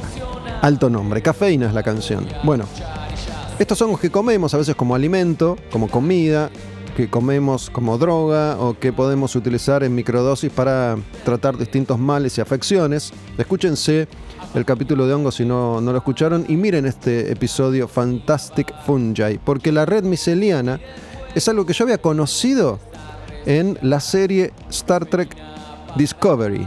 Sin saberlo, yo antes, en esa serie hay un personaje que se llama Paul Stamets, que es una especie de científico maravilloso que descubre una red miceliana que tiene que ver con los hongos y las esporas de esos hongos que están in- interconectadas con toda nuestra realidad galáctica y esta persona, Paul Stamets, descubre un método por medio del cual él, él personalmente se conecta a esta red miceliana, a estas esporas, y puede hacer que el Discovery, que es la nave de esta serie de Star Trek, este desprendimiento que es uno más entre tantos, podés creer que también hay un episodio de Quemar un patrullero dedicado a Star Trek. Búscalo. Logra hacer viajar a la nave entera en el tiempo y multiplicar los efectos de la teletransportación. Digamos que el trayecto de un planeta a otro es inmediato. Esta red miceliana está basada en la realidad. Este capítulo y este personaje están basados en la realidad. De hecho, existe Paul Stamets. Es un micólogo, un especialista en hongos, uno de los grandes estudiosos del hongo. El protagonista de este documental, Fantastic Fungi, Hongos Fantásticos, es Paul Stamets, que es la inspiración para este personaje de Star Trek que se llama igual, Paul Stamets. Las raíces de los hongos y eso que crece y se disemina como una red, crece a kilómetros y kilómetros y kilómetros bajo tierra y conecta todo. Igual que las raíces de los árboles. Y ahí abajo hay todo un mundo que desconocemos, todo un submundo, en el que podrían estar montones de claves para tratar de que nuestro paso por este planeta sea un poco más amigable. Esa es, con mis capacidades para poder contarles, esa es la red miseliana, una red que interconecta como si fuera Internet todo lo que hay sobre la Tierra. Si la mitad de lo que dice este documental Fantastic Fungi es verdad, el hongo es la salvación. Es la nueva religión.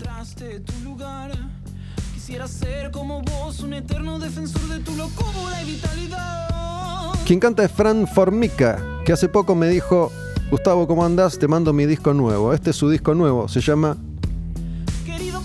Todas las guitarras van al cielo.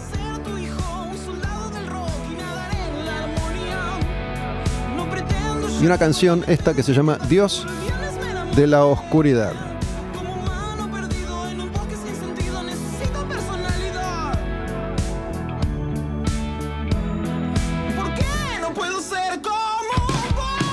Para mí todo este episodio es una red miseliana, es una red de interconexiones humanas y todo va adquiriendo un sentido y un significado.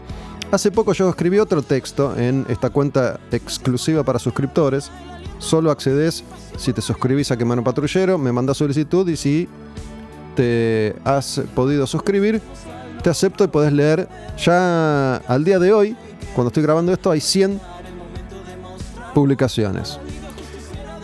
Y escribí algo a propósito de un reciente encuentro con dos amigos de Citibel que conocí en Radio Cantilo. Fran es uno y Lucas es otro.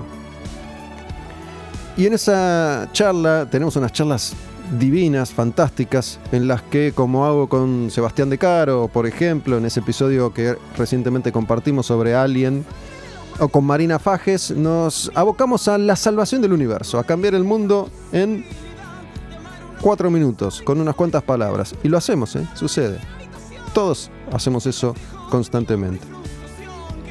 Entonces le dije a Fran, pero escúchame una cosa, ¿a vos te parece que esto que va a pasar, y ya les voy a contar esto que va a pasar, es una... No tiene sentido, digo. Desde que yo puse un pie en Citibel, todo esto estaba escrito de alguna manera. Toda esta red miseliana de contactos que me tienen como uno de los tantos protagonistas de esta historia de amor, tiene una claridad total ahora que puedo observar desde cierta distancia.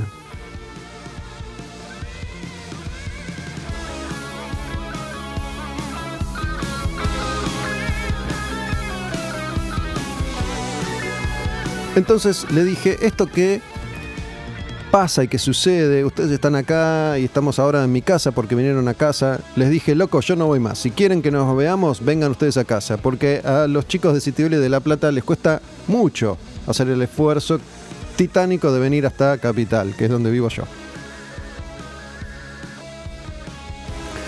Y vamos a entrar en lo que me parece va a ser un poco el cierre de todo este episodio, de esta historia de amor, esta red miseliana de amor, este Love Network, con todas estas canciones que hemos ido escuchando. Quedan unas cuantas, no sé si llegaremos a escucharlas todas, pero bueno, resulta que la dinámica de este episodio quiso que las canciones sonaran completas.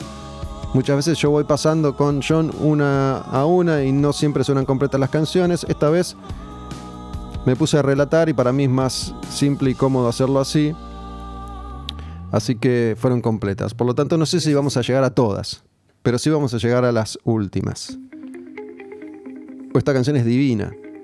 2001 se llaman, la canción es Arabia, y acá tienen un ejemplo de esto que acabo de contarles hace un rato. Quien canta en 2001, ¿por qué se llama 2001 la banda? Porque nació en 2001.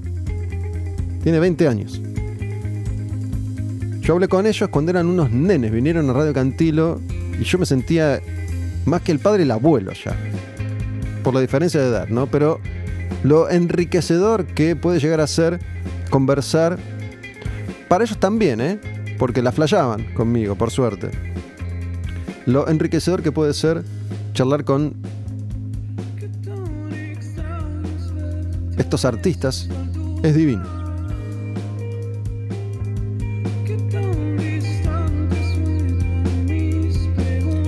Y es por eso que yo acá invito a conversar a gente tan distinta, no solo a héroes consagrados como Richard Coleman, como Marcelo Moura, como Rudy de Adicta, sino que también hablo con gente que por ahí nunca en su vida respondió preguntas en una charla, entrevista. Por eso a veces, porque hay que tener experiencia, aunque no lo creas, para preguntar, para hablar y para responder. Una cosa es hablar con Marcelo Moura, que viene dando entrevistas desde 1980, y otra cosa es hablar con personas que no están acostumbradas a dar entrevistas, que no son músicos, y que yo, porque me intereso en ellos y en ellas, les propongo participar de un episodio, como Andrea, hace poco, Nana, con quien hablé también sobre lo que es seguir esa intuición, pase lo que pase, cueste lo que cueste. Ella y su peregrinaje por distintas ciudades del mundo, buscando su propio destino, aterrizando ahí donde tuvo que aterrizar y entablando una serie de vínculos en esta red miseliana, para después saber que su tiempo en Brasil terminó y se vuelve al sur, ella es de Trelew. Y bueno, Andrea no está acostumbrada a hablar en radio, en podcast, a dar una entrevista. Entonces a veces a ciertas personas les toma más tiempo adaptarse, soltarse, perder por ahí mmm, los nervios o la ansiedad. Y eso generalmente pasa, por suerte, en este espacio. A veces es automático, a veces no. Pero a mí me gusta tener todo tipo de testimonios. Por eso yo insisto e insisto con esto de no solo se dejen llevar por el título del episodio, por el nombre del artista o de la artista en cada episodio, porque capaz que si vos decidís saltearte, obviar algún contenido de quemar un patrullero, te estás perdiendo una historia maravillosa, que es la verdadera esencia de esto que vengo tratando de hacer. No solo el hecho de concentrarnos en las grandes figuras, en los Guns N' Roses, ACDCs, Iron Maidens, Metallica, Kiss, U2 de este mundo, sino también en todas esas personas que están acá entre nosotros y no son tan conocidas, tan populares, tan famosas, pero tienen algo muy enriquecedor para compartir, como Gustavo Astarita, con quien grabé el episodio de la medicina del sapo hace ya un tiempo, búsquenlo. Gustavo Astarita es músico, es de La Plata, forma parte de esta red miseliana que vengo mencionando, esta red de vínculos. Él es uno de los más grandes protagonistas de esta historia de amor, un tipo amoroso. Cada persona que escuchó ese episodio y me conoce me dijo, loco, me enamoré de Gustavo Astarita. Qué tipo amoroso. Eso es lo que intento transmitirles, compartirles. Capaz que vos ves en el título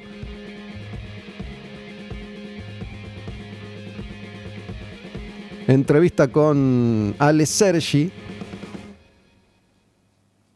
y te llama más la atención y decís, para, voy acá, o episodio dedicado a Axel Rose, y tal vez te perdes otros.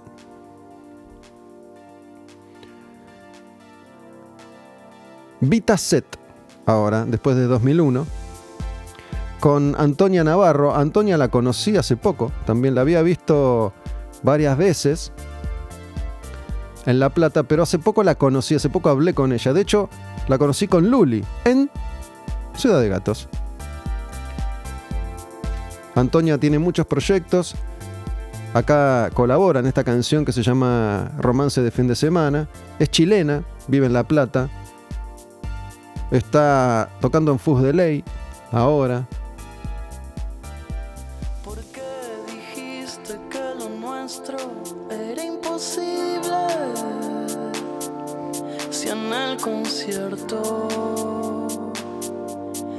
Bailamos lento. ¿Por qué huiste cuando dije que te quería? Prendiste el fuego en pleno invierno.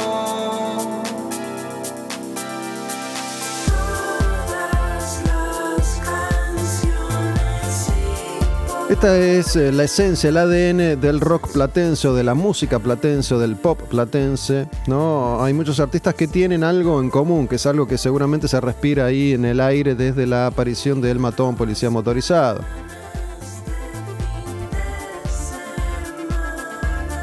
Esa forma de cantar, de modular, esa cadencia, que no importa si las bases son electrónicas o son más análogas, tienen un ritmo que es el ritmo de la ciudad o del país, porque La Plata es una ciudad habitada por gente de todo el país.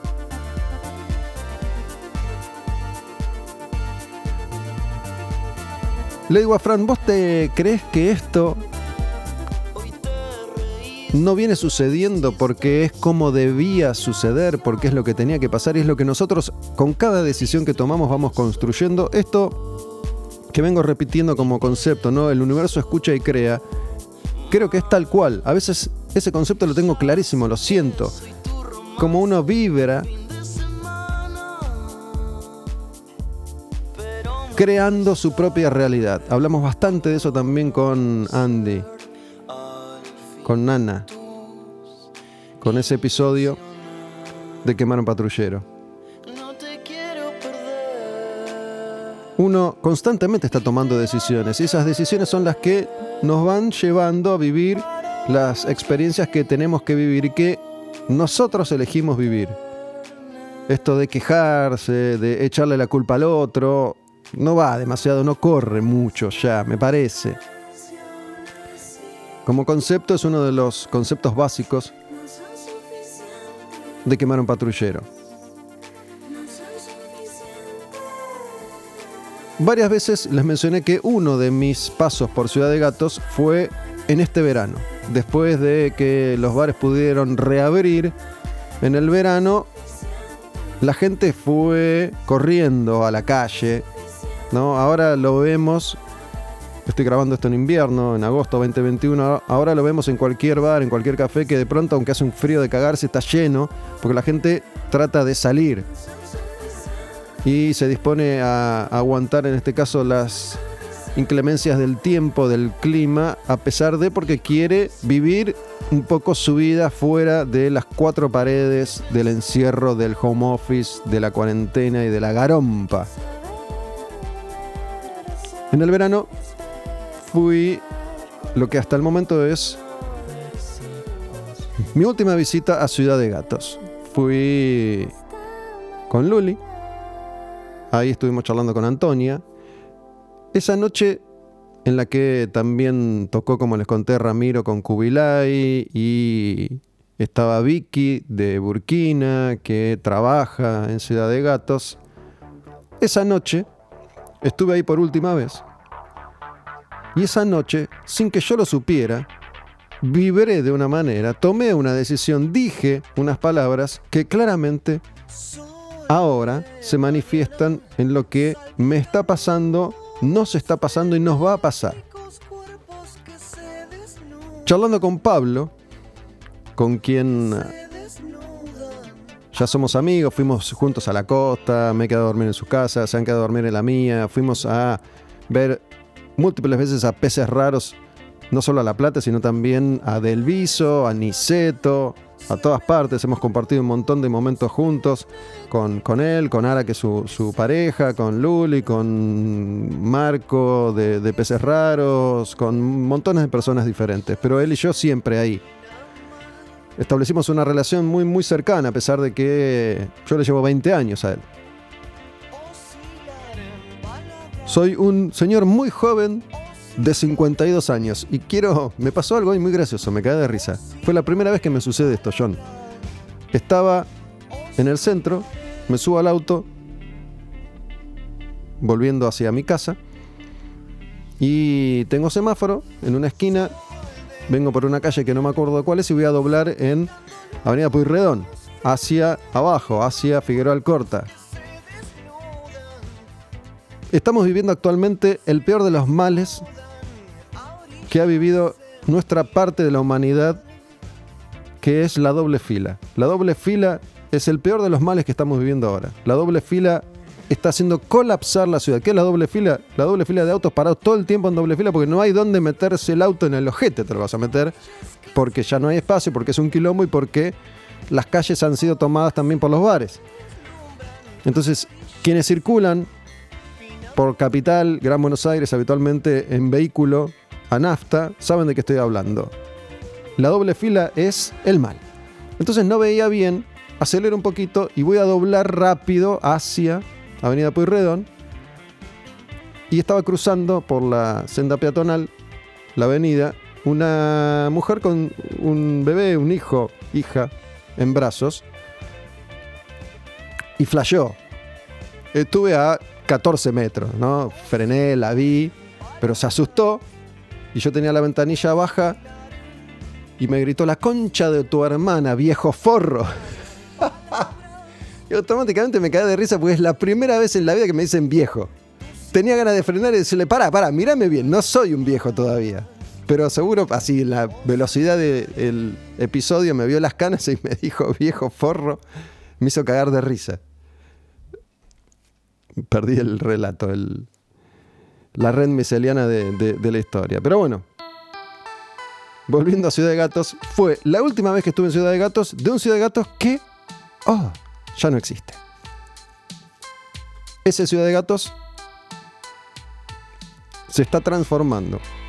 Y en esa charla con Pablo, él me cuenta que está armando un nuevo Ciudad de Gatos a una cuadra. Frente a Estación Provincial, este lugar que yo mencioné, un local en una esquina, más grande, un proyecto más ambicioso. Y le digo, qué bueno, che, tendría que hacer algo ahí con vos, ¿no crees que hagamos algo? Y me dice, y no sé, viste que ahora yo estoy en la mía, después vemos. Bueno, él venía surfeando la ola de la riqueza del verano, porque la gente salió en masa a consumir. Entonces, el supercanchero fue algo que yo dije al pasar y que no duró más de un minuto esa, esa conversación. Pero bueno, yo siempre hablo con él. Esa, esa noche estaban haciendo algo que está muy bueno que se llama cocina prestada. Y en la cocina de Ciudad de Gatos lo que hicieron durante algunos días era ofrecer una posibilidad gastronómica diferente en distintos días. ¿no? Va gente, por ejemplo, que cocina comida mexicana una noche y ocupa la cocina y ofrecen ese menú. Otro día puede ir gente que prepara comida árabe, otro día puede ir gente que prepara hamburguesas veganas, ¿no? Me pareció muy linda la idea. Ese día era comida mexicana, ahí con Luli comimos unos tacos y qué sé yo. Pero después llegó el invierno y llegaron las nuevas restricciones y Ciudad de Gatos tuvo que cerrar el clásico, el original. Para muchos bares, el cierre fue definitivo. Otros bares donde yo, por ejemplo, grabo Al Demonio con el Diablo, que es en Tabernodín, que es un bar, una cervecería en Palermo, Honduras y Tames.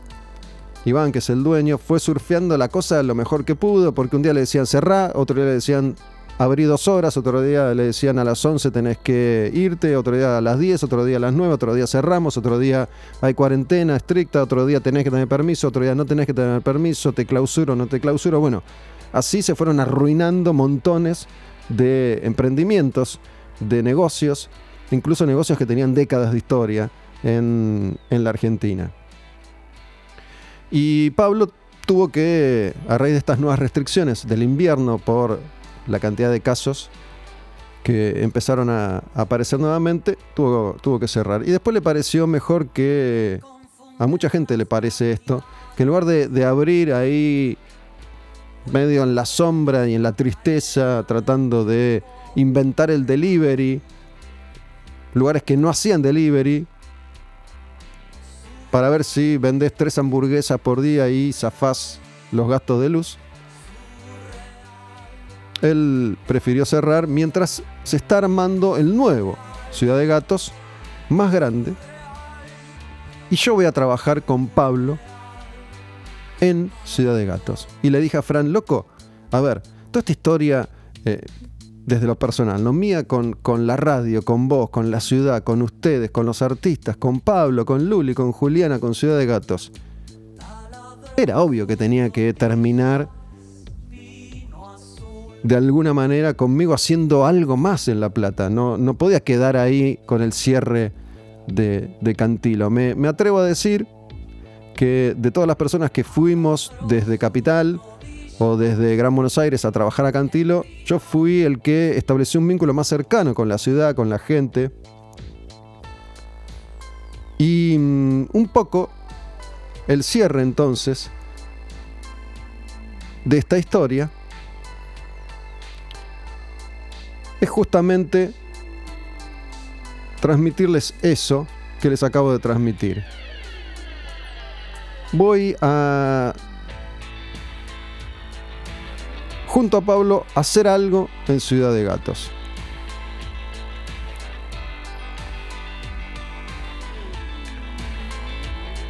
Esta canción es de Trasante, se llama Macarena.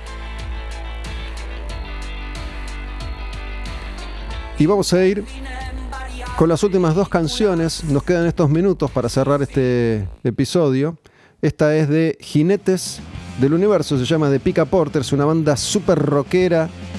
El Salta es el que canta y toca la guitarra acá, que es un divino. También estuvo en, en Radio Cantilo conmigo. Súper, súper rockeros. Así que espero haber podido redondear esta que es mi historia, nuestra historia de amor, algo que nos une a todos.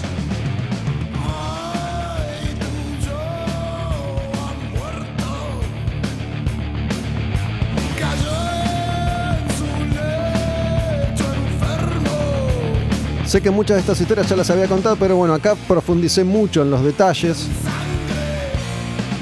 En cómo una cosa Préstenme atención, no es que yo sea el dueño de ninguna verdad porque la verdad no existe, solo que a veces quiero compartirles esto que me pasa hoy, ahora, porque después puede que deje de sucederme o que ya no esté tan conectado y no lo entienda tanto. Eh, yo sé que esto es así y, por eso converso mucho con ustedes y, me transmiten mucho sus inquietudes. Me pasa con mis amigos, con mi familia, a veces no logro hacerme entender, a veces yo he elegido desde mi experiencia un camino que no es el de mis conocidos habituales, no es el de mi, mi familia.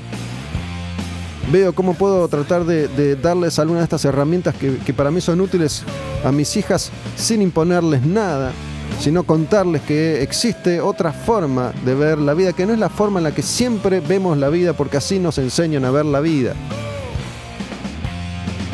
Que Mano Patrullero va a seguir haciendo esto mientras podamos, mientras dure, mientras se suscriban. Pero quiero decirles que no estoy atado tampoco a quemar un patrullero como me sentí atado alguna vez a mis otras historias radiales.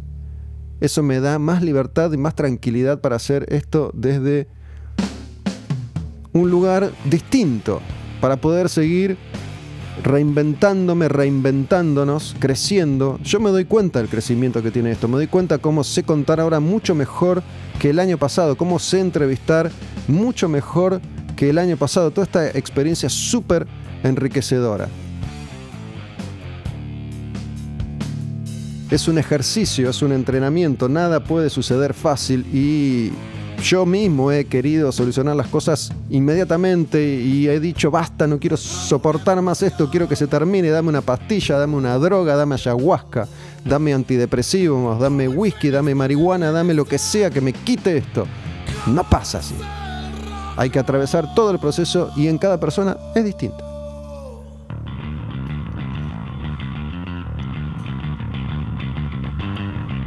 Aguante Picaporters.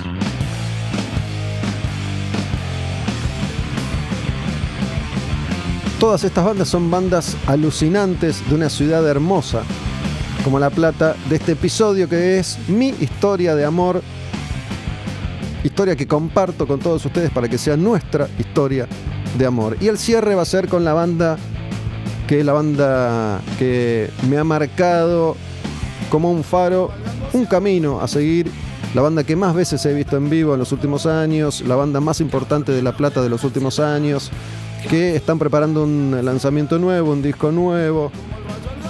Es la última banda que vi pre-cuarentena y es la primera banda que vi en pandemia.